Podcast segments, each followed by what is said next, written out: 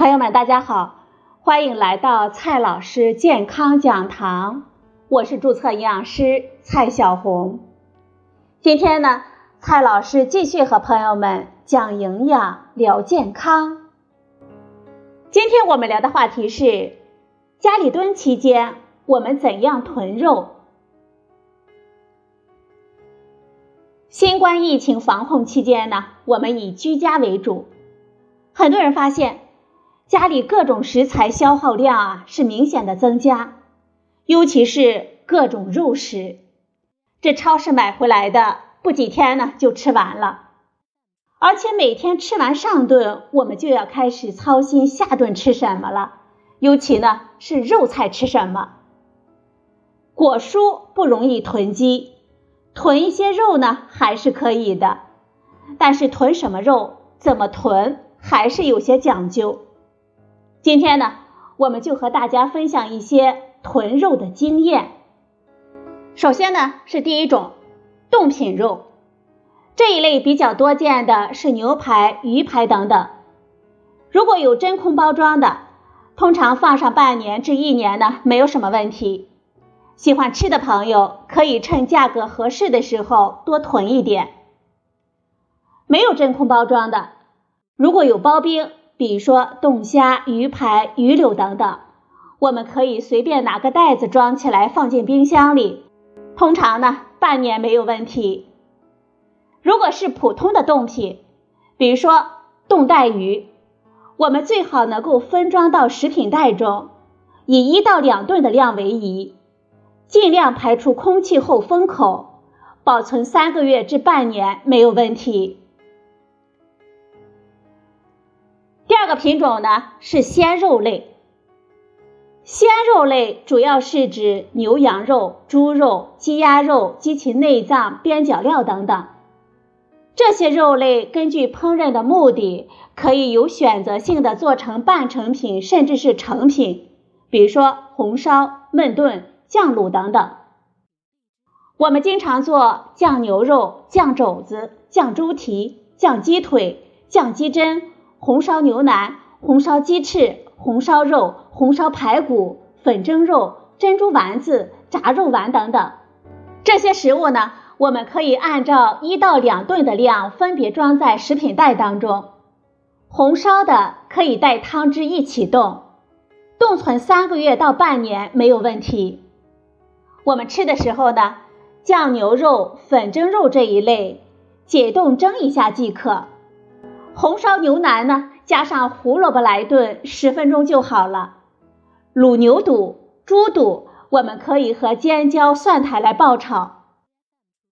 这些半成品或者是成品的体积，相对鲜肉来说会大幅度的缩水，有利于我们充分利用冰箱的空间。由于肉脱了水，冷冻对其口感的影响也更小。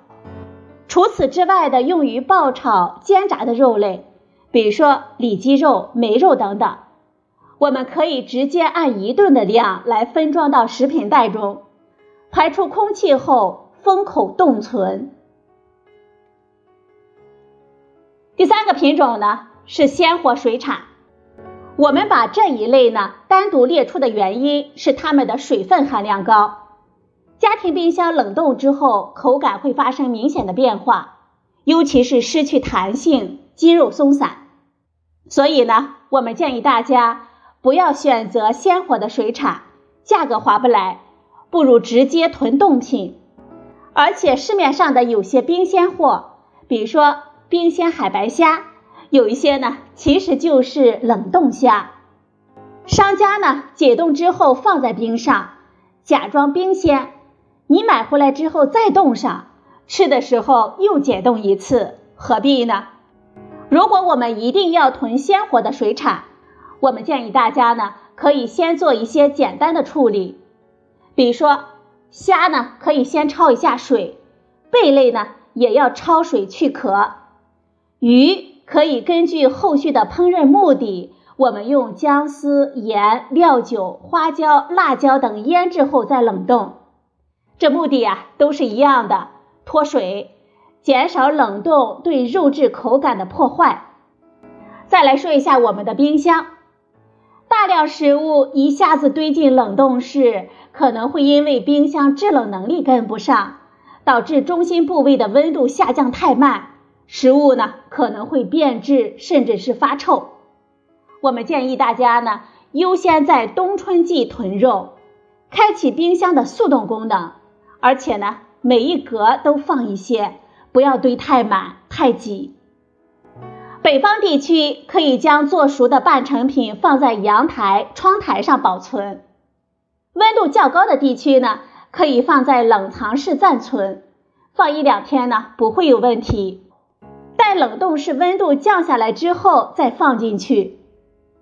冷冻能力呢，是指在二十四小时之内，我们的冰箱能将多少公斤的食物从二十五度冷冻到零下十八度。还有一点，食物冷冻之后呢，常常不易分辨。我们建议大家呢，不同的肉类分开来储存。包装袋外面呢，我们可以用粗记号笔写上日期和肉的种类，或者呢，写个小纸片放进去。方便我们日后翻找。